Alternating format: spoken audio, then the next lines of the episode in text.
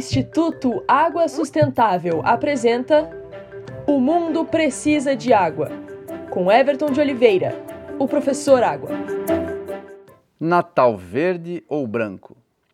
Não estou falando de Natal com cores de time da sua preferência, como essa frase aqui, no nosso país tropical, invariavelmente nos remete a pensar.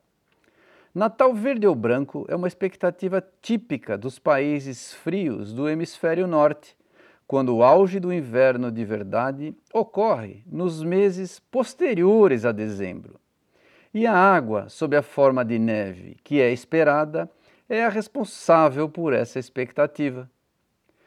Depois de um verão colorido e rápido para os nossos padrões tropicais, muitas das árvores perdem suas folhas restando uma paisagem dominada pelas cores cinza do céu e verdes das gramas e algumas poucas árvores que não perderam a sua verdura.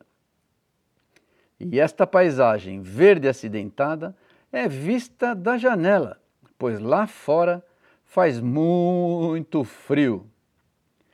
A chegada das primeiras neves altera esse panorama, tornando tudo mais branco e refletivo em claro contraste com o cinza predominante anterior.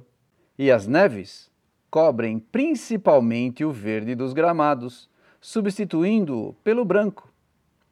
Com mais brilho chegam também as possibilidades das brincadeiras e esportes de neve, como escorregar entre nós, guerras de bola de neve, esqui e outras diversões.